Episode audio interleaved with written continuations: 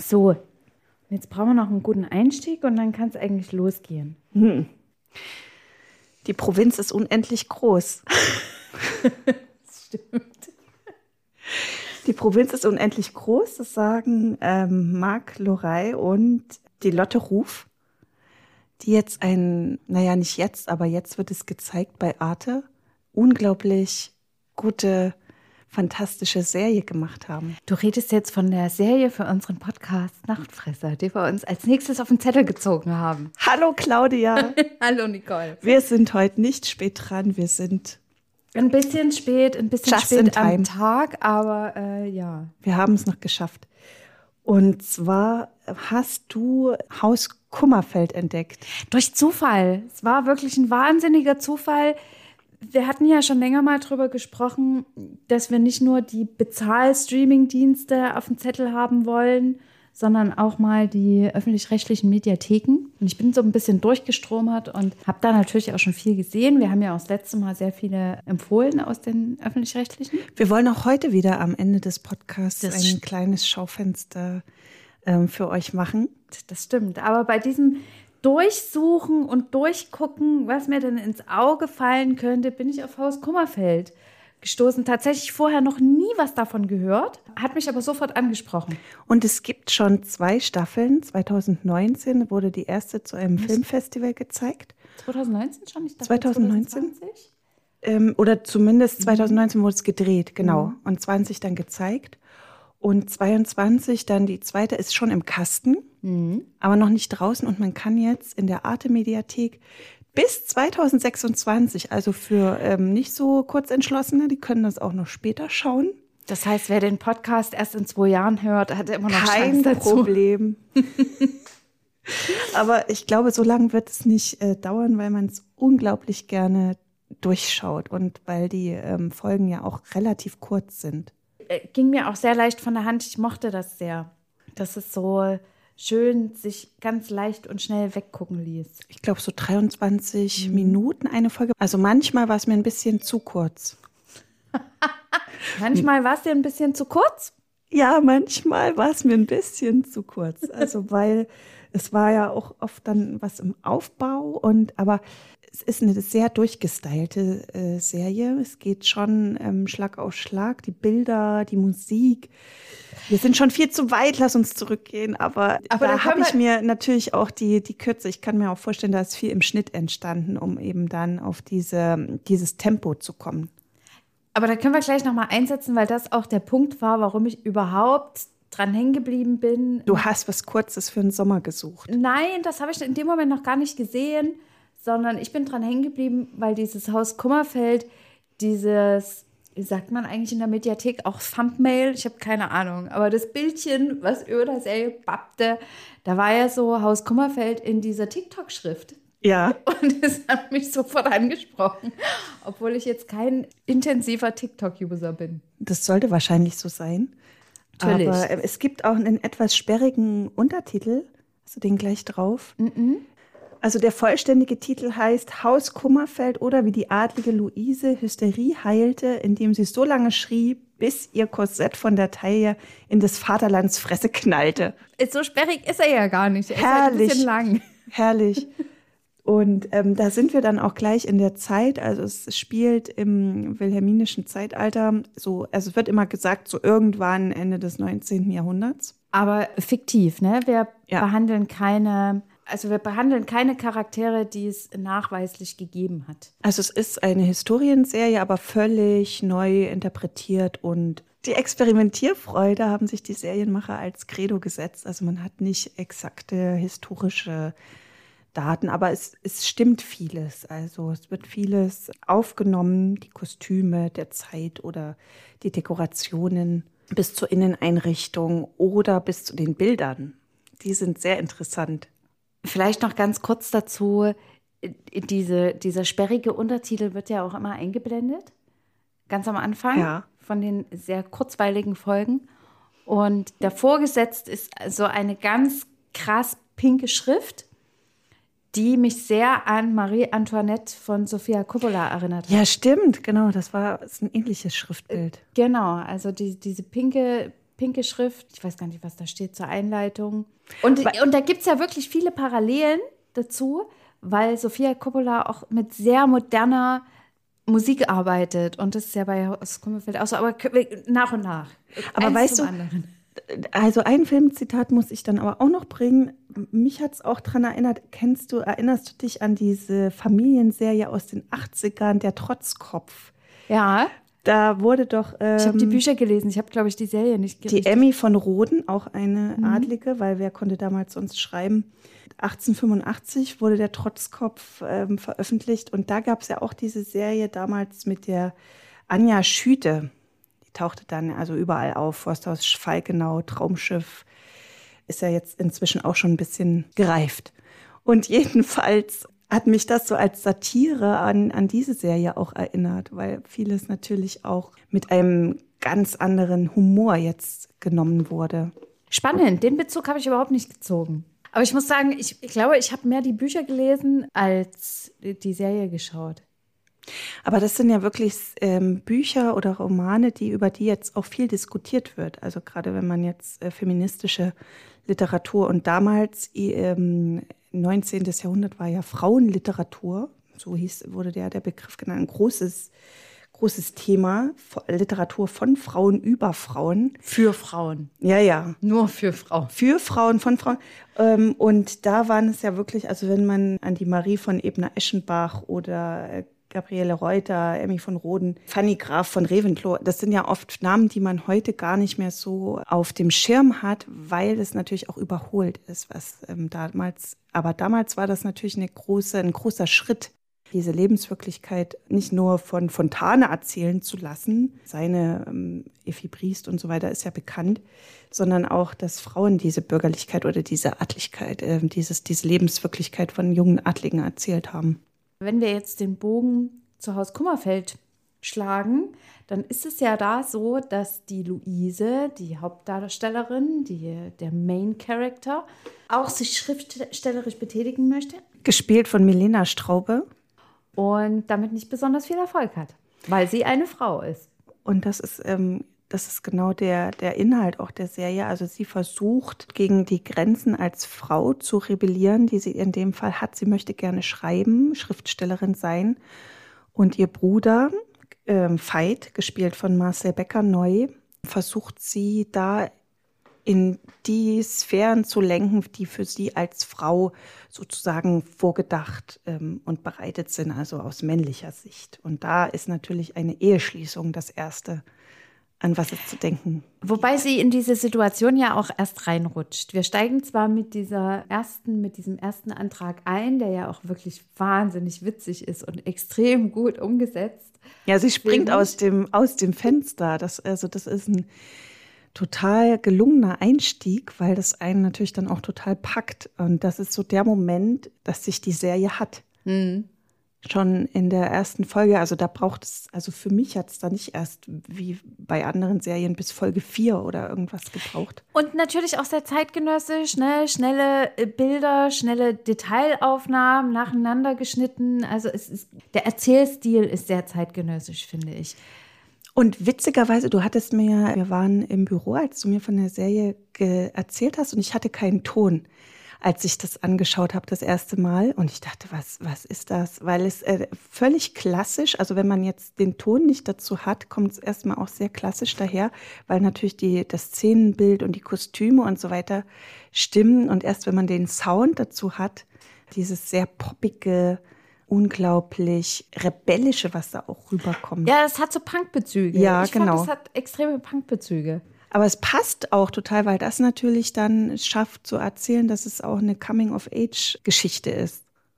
Was ich aber sagen wollte, wir steigen eigentlich, also das ist so ein bisschen vorverlagert, so um einen quasi reinzuziehen in die Geschichte, die Szene, in der sie aus dem Fenster springt. Aber eigentlich beginnt die Geschichte da, als der Vater noch mit am Tisch sitzt und der Vater ihr ja eigentlich zugesteht, sie muss nicht heiraten, sie kann hier erstmal ein gutes Leben weiterhin unter seinen Fittichen haben. Ja, wir sind in einer gut situierten äh, Gesellschaft, Wasserschloss im Münsterland irgendwo, Baron. dummerweise stirbt der Vater und damit verliert sie dann auch diesen ökonomischen äh, Halt, den sie als, also es gab ja damals eigentlich dann nur die Chance für Frauen, weil die ja auch nicht geerbt haben, sondern dann, wie in dem Fall auch der Bruder, gab es ja die ökonomische Sicherheit vor allem durch die Heirat. Und das Intro ist auch sehr gelungen, weil das zeigt ja dieses, diese verfaulende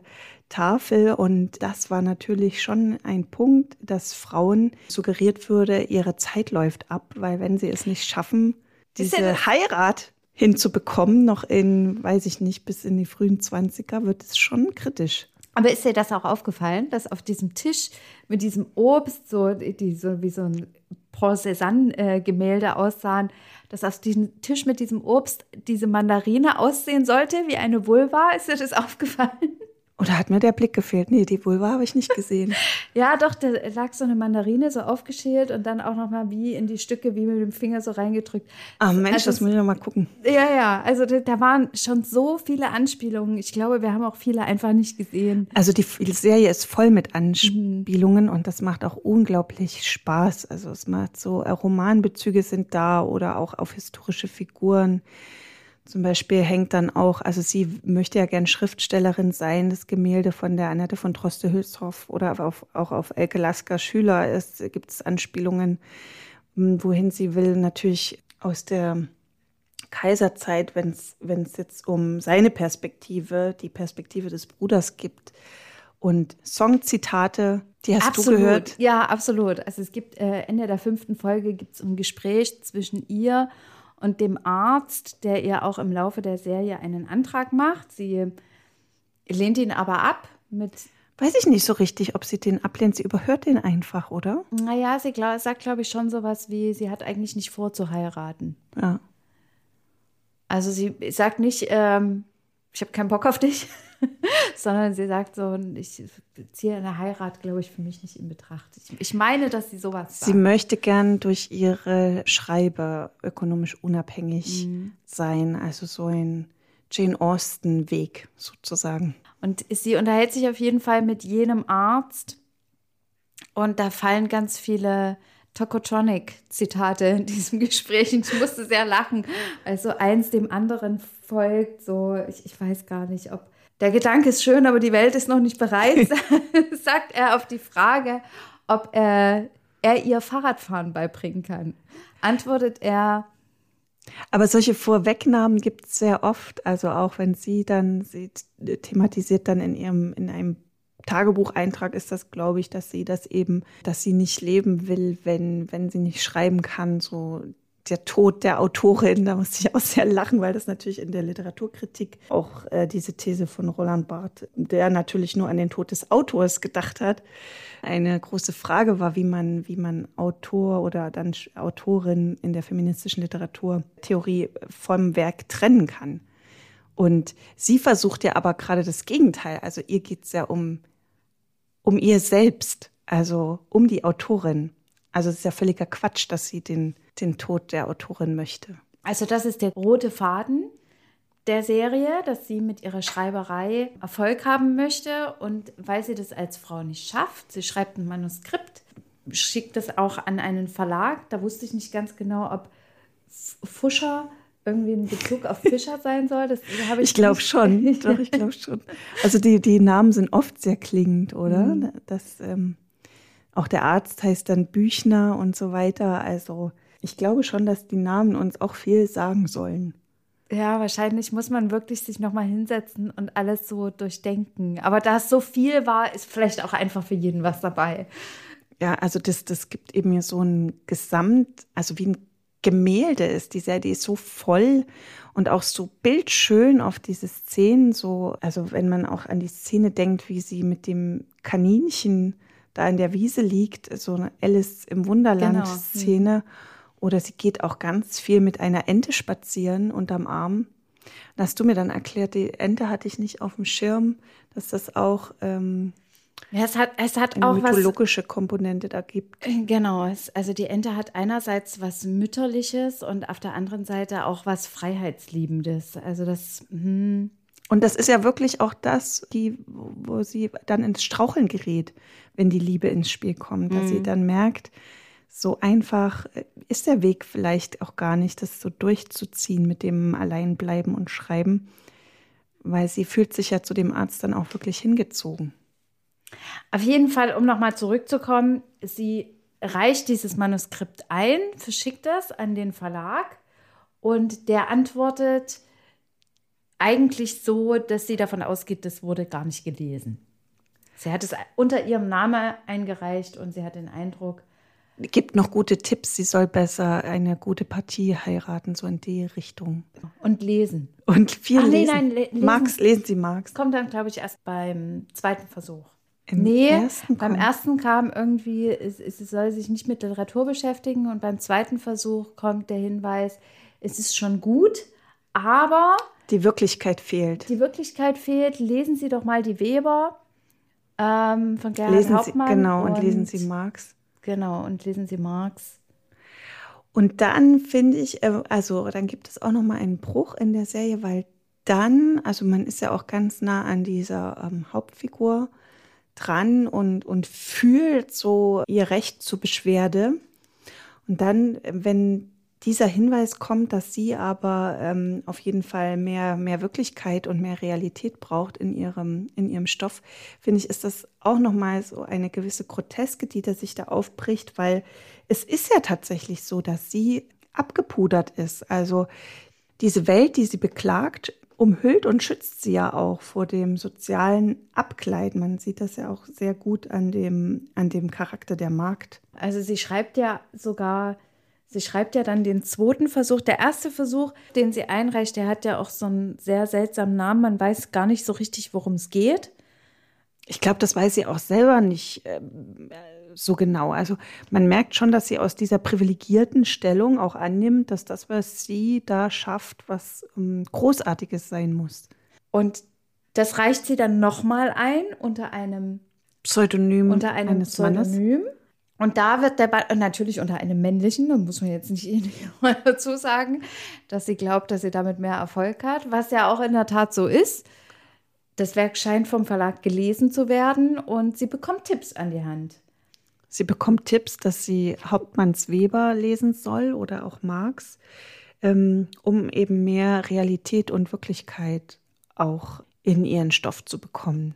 Und dann äh, finde ich, ist es sehr interessant, weil sie dann auch wirklich diese Versuche unternimmt, an diese harte Realität ranzukommen, indem sie Interviews führt, wie es der Markt geht. Die Markt, das muss man auch dazu sagen, heißt Carla, aber ihr Bruder, der Baron, nennt sie immer Bertha. Also das zeigt ja auch diese Herabwürdigung, dass ihm eigentlich da wurscht ist, wie sie wirklich heißt. Er sie gar genau, nicht ich sieht. glaube, ich glaube, die die, die Luisa, die Hauptfigur, weist ihren Bruder auch einmal darauf hin, dass die Markt gar nicht Bertha heißt, sondern Carla. Nennen sie doch Carla. Und er ignoriert das aber komplett.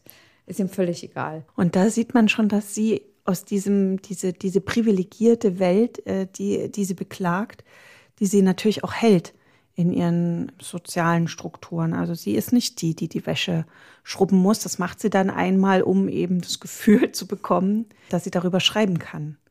Und auch wenn sie so den Tagesablauf sich erklären lässt, wird ganz deutlich, dass jemand wie Carla oder Bertha überhaupt nicht in, den, in die Verlegenheit kommen könnte zu schreiben, weil sie den ganzen Tag vollgepackt hat mit Arbeit. Ich fand es auch sehr spannend, dass wenn wir nochmal zu diesem Namen zurückgehen, dass Carla natürlich auch überhaupt nicht korrigiert, dass sie falsch angesprochen wird, dass sie das äh, ganz höflich einfach hinnimmt und sich auch mit Bertha dann angesprochen fühlt. Was auch viel über die Figur der Bertha aus Bertha Carla aussagt. Und über diese klaren Hierarchien. Mhm. Und das macht es natürlich auch so, ja, so das macht sie auch abhängig. Zeigt, diese Abhängigkeit zeigt sich ja auch, dass der Baron, also der Veit, ja dann auch Gefallen an ihr findet, an Carla. Und sich da eine, ein Verhältnis entspinnt. Und man weiß natürlich jetzt nicht, ist das eine Liebesbeziehung? Natürlich ist es das nicht. Oder ähm, da, das also über Gefühle wird da wenig transportiert, sondern es ist wirklich ein Machtgefüge was er sich da auch zunutze macht. Und also ich, das fand ich tatsächlich sehr offensichtlich, dass es ein Machtgefüge ist. Mm. keine, Also wie sie nicht den Namen korrigiert, mhm. kann sie da, glaube ich, auch nicht korrigieren. Genau. Und das ist ja auch ein großes Thema dieser Zeit, was auch immer wieder in Romanen aufgegriffen wird, wenn du jetzt dran denkst, an die von Charlotte Brontë in Jane Eyre mhm. thematisiert sie das auch, also dass sie ja als sich da nicht drauf einlassen kann, weil, weil sie dann nicht geschützt wäre. Sie würde dann ins Bodenlose fallen und verstoßen werden, wenn sie jetzt in der Situation schwanger werden würde. Weil es gab ja keine Verhütung. Und das ist auch ein Thema, wo diese, was auch sehr ernst verhandelt wird, wo es sonst immer sehr komisch und grotesk zugeht. Bevor du jetzt aber da zu viel verrätst, würde ich noch mal darauf eingehen, dass wir ja noch eine dritte Figur haben, von der wir noch gar nicht gesprochen haben. Es gibt noch die Figur der eines dritten Geschwisters, einer Schwester. Eine Schwester, die heißt Ida. Ida taucht relativ schnell auf und man merkt, sie ist, also diese Geschwisterrivalität besteht vor allem zwischen Luise und dem Veit, als er als großer Bruder, der ihr über ihr Leben bestimmen will und sie als aufmüpfige kleine Schwester. Und die Ida steht eigentlich zwischen ihnen. Also sie ist sowohl auf seiner als auch auf ihrer Seite. Man sieht sie immer im Gespräch etwas einflüstern. Ich habe auch gar nicht gleich verstanden, in welcher Beziehung die Ida zu ihr steht, aber es wird dann relativ klar, weil du auch Einblendungen hast von den dreien als Kindern. Später dann, ja. Und es ist eine große, die Serie arbeitet ja sehr viel mit Distanz. Hm. Also Distanz zwischen den verschiedenen ähm, Machtstufen oder auch zwischen, also Distanz zwischen Mann und Frau, Distanz zwischen auch Bruder und Schwester oder eben die Distanz auch zwischen den unverheirateten jungen Leuten. Aber mit Ida ist eine große Nähe immer da. Das ist mir auch gleich aufgefallen. Und ich hatte sogar den Eindruck, dass immer, wenn diese Geschwisterkiste aufgemacht wird, dass auch gar nicht mehr diese Hierarchie da ist. Also, ja, man hat ja so am Anfang das Gefühl, der Fight von Kummerfeld möchte jetzt über seine Schwester bestimmen, sie solle sich doch bitte einen Mann suchen, damit er sie nicht aushalten muss. Und in dem Moment, wo man in diese Geschwisterkiste springt, wo von Spielen und auch kleinen Manövern, kommen wir noch drauf, die Rede ist, habe ich den Eindruck gehabt, dass die wieder auf Augenhöhe sind. Das ist gar nicht so diese, im Gegenteil sogar manchmal das Gefühl gehabt, dass Veit unter seiner Schwester steht, weil sie die harte und die starke sein will. Und natürlich kann sie das mit Manöver bestehen und das macht der ja gar nichts. Das ist so ein, also man merkt, das ist so ein, also mit den Manövern ein Kampf aus frühester Kindheit dass sie da so kleine, ähm, ja, wie, wie, soll ich sagen, so kleine Wetten eigentlich abschließen, so Mutproben. Und die Ida erweckt diese große Vertrautheit. Und ich glaube auch, dass der Fight, also man merkt auch, dass er dagegen ankämpft, diese, gegen diese Vertrautheit und er da eigentlich immer wieder diesen Abstand und diese Autorität versucht auszuüben, so als Erbe und als großer Bruder und als der Mann im Haus. Ich muss jetzt gerade an diese wirklich witzige Szene denken, wo er ein Buch immer wieder rausschmeißt aus dem Bücherregal, das Buch immer nimmt und es zu Boden wirft. Dann der Diener kommt, das Buch wieder aufhebt, wieder ins Regal stellt. Er das Buch wieder rauszieht und auf den Boden wirft und dann irgendwann zum Schluss zum Diener sagt, Sie machen eine gute Arbeit. So, das fand ich auch so witzig und so sinnbildlich. Ne? Ja, weil das immer wieder genau solche Ränkespiele und solche Machtmanöver mhm. ähm, thematisiert die, die Serie schon sehr, sehr gut und sehr viel und aus, auch aus der, also es ist neu erzählt, aber es ist immer wieder das gleiche Thema aus dieser mhm. Zeit einfach. Man merkt schnell, dass mit Ida etwas nicht stimmt. Es kommt, glaube ich, auch relativ schnell darauf, dass es Ida nicht mehr gibt. Also das wurde mir schon glaube ich, ganz, ganz fix klar, weil Ida auch nicht für alle sichtbar ist. Das stellst du schnell fest. Und, und dass sie ihrem Alter entsprechend äh, unpassende Kleidung auch mhm. trägt. Und auch sehr unterschiedlich gekleidet ist und sich auch sehr unterschiedlich oder dem Bruder, äh, der sie auch sieht, gegenüber verhält.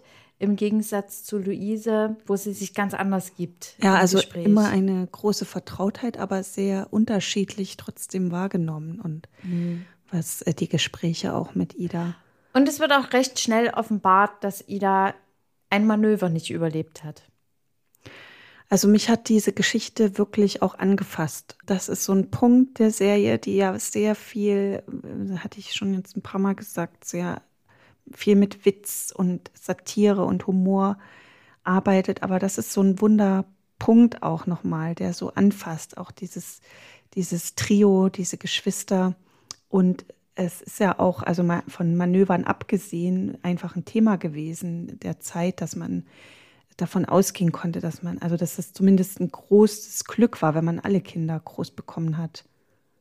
Ja, und ich glaube, Ehre spielt auch eine große, eine große Rolle, ist ja auch in dieser Zeit wichtig gewesen, seine Ehre irgendwie zu verteidigen, was ja dann auch nochmal zum Schluss. Im Duell auch. Im, im, genau, im Duell klar wird. Also das kommt ähnlich noch hinzu.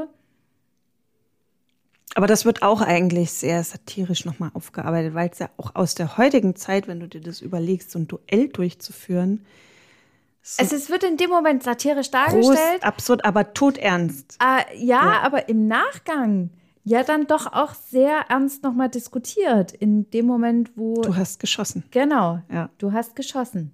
Du hättest mich umgebracht, wenn nicht. Also, das ist schon sehr ernst und man, man merkt auch, dass diese, diese Rivalität, diese Hassliebe, die da spürbar ist, und das ist auch die Frage nach dem Kern, woher rührt diese Hassliebe? Und da kommt dann auch wieder die Ida ins Spiel, weil es natürlich auch eine Frage von Schuld ist, dass sie fehlt. Und dann auch die große Angst dann irgendwann, die, die den Fight überkommt, weil also eine Schwester zu verheiraten das eine ist, aber wenn sie tatsächlich fehlt, also das ist auch nochmal ein Punkt, es wird ja, glaube ich, nicht gesagt, in welcher Geschwisterfolge sie sind, also wer das älteste Geschwisterkind ist und wer das jüngste. Das ist, der Veit ist doch schon der große Bruder. Bei den Rückblenden in, den, in die Kindertage kommt er immer sehr jung rüber. Mm, das stimmt. Aber ist eigentlich auch nachrangig, wer da wie. Also gerade in diesen Kinderrückblenden sieht man aber auch oft eine, eine Gleichwertigkeit. Also mm. auch, weil er ja jetzt als Erwachsener diese Uniform trägt die ihm ja auch Souveränität gibt. Und wenn sie dann als Kinder in diesen Nachtgewandern unterwegs sind, sind sie dann auch schon wirklich gleichwertig. Also überhaupt spielt Kleidung eine sehr wichtige Rolle. Sehr. Aus, Ausstattung und Kleidung, zumal auch in dem Deutschen Kaiserreich ja überhaupt auch Militär eine wichtige Rolle gespielt hat. Das heißt, er trägt auch sehr oft äh, die, die Offiziersklamotte. Also es sieht sehr selbst wenn er auf dem Sofa liegt. Er, er braucht auch diese Uniform, um seine Autorität zu wahren, hat man sehr oft das Gefühl. Auf jeden Fall wird die Serie in der Kritik auch gefeiert. Also wenn man es gab, glaube ich, sogar schon ähm, Preise auf Filmfestivals. Also die Serie lief zuerst auf, ich glaube, über 40 nationalen, internationalen Filmfestivals. Da hat es schon Preise gehakelt. Den First Steps Award haben sie jedenfalls für ihr Debüt auch bekommen, die Produzentin und der Regisseur. Und es war ja auch wirklich, man muss sich das ja mal überlegen, gerade die, die Lotte Ruf damals war ja blutjung, also sie ist Jahrgang 96 und das war eigentlich ihre, ihre Abschlussarbeit und ihre, ich glaube, Bachelorarbeit und dann ähm, sollte die zweite Staffel dann im Masterstudiengang entstehen, was wohl auch so gekommen ist. So wie man äh, munkelt, ist die zweite schon abgedreht. Ja, ja. Ist nur noch nicht veröffentlicht. Genau, die noch nicht veröffentlicht und eine dritte soll es ja aber auch geben. Ich freue mich drauf. Da hätte ich auch sehr viel, sehr viel Lust drauf. Also was wirklich ganz doll reingezogen hat, war für mich eben dieser Mix, das Neue anzugehen, mit Biss anzugehen, diese, diese Themen, Emanzipation, gerade eben nochmal im Deutschen Kaiserreich und vor allen Dingen eben die Musik. Also die Musik fand ich fantastisch. Auch diese Kombination, also da wurde ja auch Wagners Rheingold, mit neuen Pop- und Indie-Klängen. Das, das hat einen dann wirklich auch abgeholt, weil es diese Aufmüpfigkeit auch nochmal gezeigt hat. Und diese, Luise spricht ja von Adoleszenz. Einfach dieses. Mit dem Erwachsenwerden. Das Erwachsenwerden nochmal erzählt. Also, das ist ein unglaublich gelungener Wurf und auch frech und trotzdem aber sehr stimmig. Und auch mit so viel Hintergrund. Ich glaube, der Marc Lorey, der Regisseur, ist ja auch studierter Geschichtswissenschaftler. Ah, okay. Und das macht es natürlich auch ein bisschen klarer, warum sie unbedingt sich ähm, historischen Stoffen auch widmen und die versuchen dann auch regional zu verankern und nochmal zu erzählen. Eben nicht das, das macht ja auch wirklich Sinn, dass man dies dann auch so fühlen kann. Also nicht das große Ganze erzählen, sondern jetzt die kleine Geschichte von drei Geschwistern und ihrem Zank. Aber so wie ich es gelesen habe, sollte es eben auch mal nicht aus akademischer Sicht sein. Und das ist, glaube ich, super gelungen. Dass ja. es nicht so mit dem äh, Zeigefinger daherkommt und sagt, ja, also das waren die Probleme der damaligen Zeit, sondern es ist Absolut. Mh, Absolut. Also das löst es ja auch so auf. Also diese ähm, Unverfrorenheit, mit der die Serie auch arbeitet und da auch einfach so sich einen Spaß draus macht. Also diese, diese Sprüche, wie du schon am Anfang gesagt hast, ne, mit diesem schönen Zitat, in des Vaterlands Fresse platzte ihr Korsett.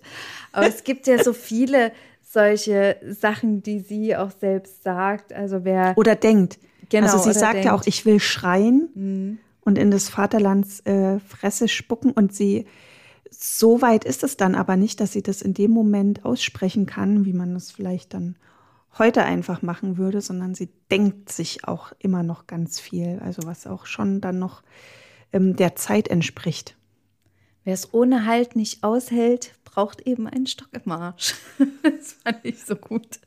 Oder auch, ähm, was auch wirklich gut war, dass ähm, der Umgang mit Tieren thematisiert wird, dass sich da die Männer dran üben im Umgang mit Tieren, wie sie dann mit ihren Frauenzimmern oder so ähnlich Mit dem weiblichen Geschlecht. mit dem weiblichen Geschlecht. Genau, daran das weibliche Geschlecht. Das ist bei, bei der Geburtstagsfeier ihres Bruders, schenkt sie ihm ein Kaninchen. Da kommt dann diese Szene, von der du vorhin schon mal gesprochen hast. Diese die Alice im bisschen- Wunderland-Szene. Genau, Alice im Wunderland mäßig ist, weil sie dann auch auf den Tisch steigt, gedanklich aber nur.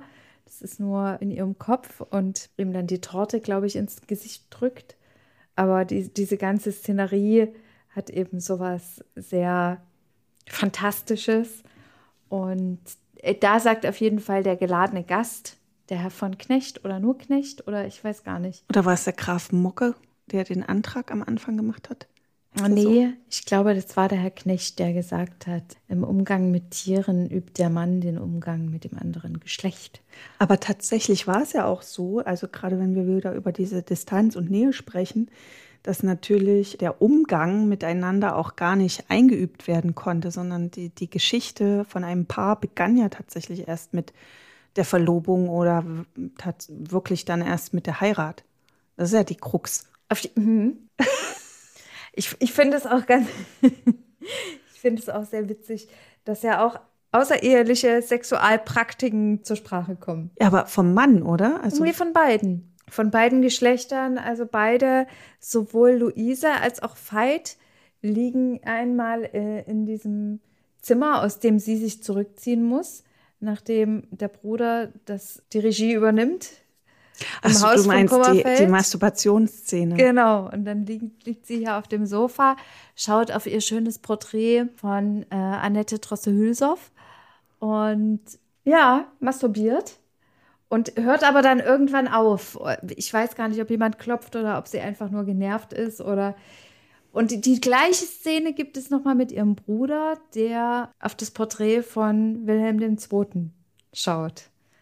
Das kann ja nicht gut gehen. Also, aber es ist natürlich interessant, dass das überhaupt thematisiert wurde, weil das war ja natürlich ähm, war vollkommen, also das ging ja undenkbar. undenkbar. Also es war, wurde eigentlich viel besprochen und viel gedacht, aber das war ja krankhaft. Es wurde ja zum ärztlichen Gegenstand gemacht. Es gab, glaube ich, sogar Handschuhe und Unterwäsche, die man sich kaufen konnte, um zu verhindern, dass man sich in irgendeiner Weise berührt.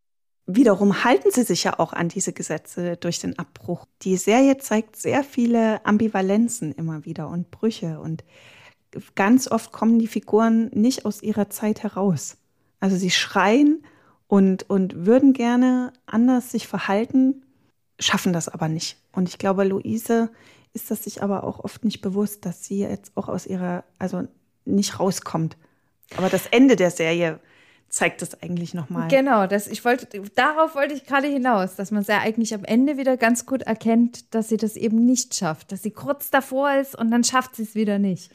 Wollen wir gar nicht vorwegnehmen? Wie es ausgeht. Aber auf jeden Fall kann man sagen, dass es schon ein offenes Ende ist. Also es ist eben, mhm. wenn die zweite Staffel ja ohnehin schon abgedreht ist, bin ich da gespannt. Auch bin ich gespannt, wie die Serie das Thema weiter löst mit ob sie es durchhält, auch als unver, unverheiratete Frau tatsächlich zu bestehen. Oder ob dann doch die, ob sie doch einbricht sozusagen in diese. Ja, ob die Liebe sie äh, einholt. Es gibt ja doch so romantische Andeutungen zwischen ihr und dem Arzt. Vielleicht ist es aber auch nur, ich habe auch ganz oft gedacht, es ist vielleicht nur Neugier. Vielleicht ist es gar kein Verliebtsein, sondern vielleicht ist es eher die Neugier, das mal ausprobieren zu wollen. So als äh, du meinst für eine neue Romanvorlage.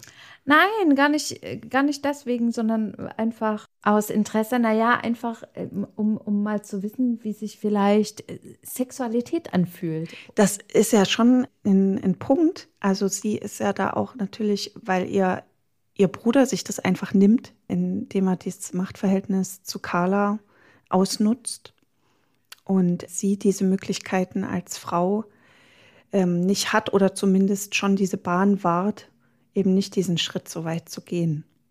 Und das ist natürlich ein Punkt, der sie auch wurmt. Das, weil das ja, ist ja wieder eine Grenze für sie als, als Frau. Genau, aber im Gegensatz zu Carla merkst du halt, dass sie da viel mehr damit spielen kann. Ne? Carla ist dem ja irgendwie ausgeliefert und wird ja an sehr vielen Stellen deutlich, dass sie da keine Wahl hat und dass sie. Sie kann zumindest flirten, die mhm. Luise. Das stimmt. Es ist also jeder, jede Folge eigentlich wie ein guter Song. Ich brauche dich eigentlich gar nicht fragen, ob du. Nee, brauchst du nicht. Brauchst du nicht. Ich hab Wollen wir das lassen? Binge-Watchen, also Binge-Watch, man hat es ja auch wirklich wahnsinnig schnell durchgeguckt, wenn man es am Stück gucken wollte. Also ich habe wirklich so zwei, drei Folgen gerne mal am Stück dann geguckt. Ja, ja. Ging mir ähnlich. Ich habe ja äh, generell schon auch, mag ich das gerne, so schön ausgestattete Serien mir anzuschauen, so Kostümserien mag man es ja nennen. Aber wenn es dann auch noch der Inhalt hergibt und es so witzig erzählt ist und auch, auch trotzdem so viele Abgründe hat und so viel Tiefe, dann macht es einfach unglaublich Spaß. Also ich würde auch noch mal einen Filmpreis hinterher schmeißen. Zu Recht, kann ich nur bestätigen. Also alles. Was ich noch sagen kann, wer Lust auf die Musik hat, es gibt auf Spotify eine Playlist dazu.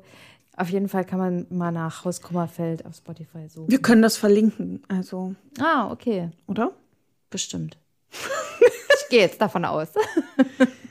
Und äh, das, die, die ist auf jeden Fall toll. Also das kann man sich gern mal geben. Hat mir schon so manche Autofahrt versüßt. Die Hast, Provinz ist unendlich groß. Das ist der Einstiegssatz, ne? Hm. Hast du denn noch einen Serientipp für uns, liebe Claudia? Kann auch anfangen. Hm. Gern. Ich habe mir, also das wurde mir eigentlich so dann empfohlen in diesem, noch in den Recherchen von dem Sex and the City Nachfolger, hat es mir dann angezeigt, ähm, Valeria. Da gibt es jetzt schon die dritte Staffel auf Netflix. Das ist so eine Serie, die spielt in Madrid, Spanien. Und es ist eigentlich sehr nah dran an Sex and the City. Es ist nur noch ein bisschen moderner äh, interpretiert. Und da geht es um vier Frauen und die Valeria will auch schreiben wie Carrie und sucht nach der Geschichte. Und ich habe dann mal angefangen mit der ersten Staffel und da geht es eigentlich immer so ein bisschen drum, ähm, geht sie jetzt mit diesem heißen Kerl fremd oder nicht. Also es hat mich dann auch relativ bald gelangweilt, weil es doch auch sehr nah dran war an Sex and the City mit. Also es gibt wieder die Freundin, die Juristin ist, die, die ein bisschen konservativer ist und die, die sehr offen für auf sexueller Ebene ist und da sich viel ausprobiert und kann man mal gucken, aber ich. Wovon leitet sich der Titel ab, Valeria? Äh, die Hauptfigur heißt so. Ah, okay. Ich habe es nicht gesehen, deswegen frage ich nach. Entschuldige, habe ich das nicht gesagt? Ja, die, ähm, genau. Und sie ist so, ähm, hat kein Geld und muss dann Museumsaufsicht sein und es, ähm, sie verstrickt sich eigentlich immer mehr in Lügen. Also sie lügt auf allen Kanälen eigentlich ihre Freundinnen dann irgendwann an oder ihren Mann oder wie weit sie mit dem Buch ist, was eigentlich gar nicht vorwärts geht. Also sie, so die Frage, ist sie Hochstaplerin oder nicht? Kriegt sie da irgendwas hin? Ich habe ein paar Folgen geguckt, aber es geht halt auch nicht so richtig dann. Was mich eigentlich interessiert hätte, wie sie jetzt vielleicht ihr Buch entwickelt oder wie sie ins Schreiben kommt. Es geht dann immer wieder doch um diesen heißen Typ oder ob sie bei ihrem Mann bleibt. Und das ist dann doch wieder so die alte Geschichte, Frauen, die sich um Männer drehen. Ja, ist es Mr. Big? Ist es Aiden? Oh mein Gott, man weiß es nicht. Und es ist am Ende auch sehr langweilig. Ja, es soll so ähm, äh, frech und feministisch daherkommen und dann sind es doch wieder ähm, ja, die alte Geschichte von den Männern. Und die andere Serie wäre das, was Kim Cattrall jetzt macht. Die hat jetzt auch eine neue Serie und zwar Glamorous. 2023 kam die jetzt auch raus. Da gibt es erst eine Staffel. Und da ist die Geschichte von Influencer Marco, der bei der Kosmetikmogulin, die von Kim Cattrall gespielt ist, dann seinen Traumjob findet. Und das hat mich dann auch wieder sehr erinnert eigentlich an Der Teufel trägt Prada oder. Klingt jetzt schon fast ja, so. Ja, ja.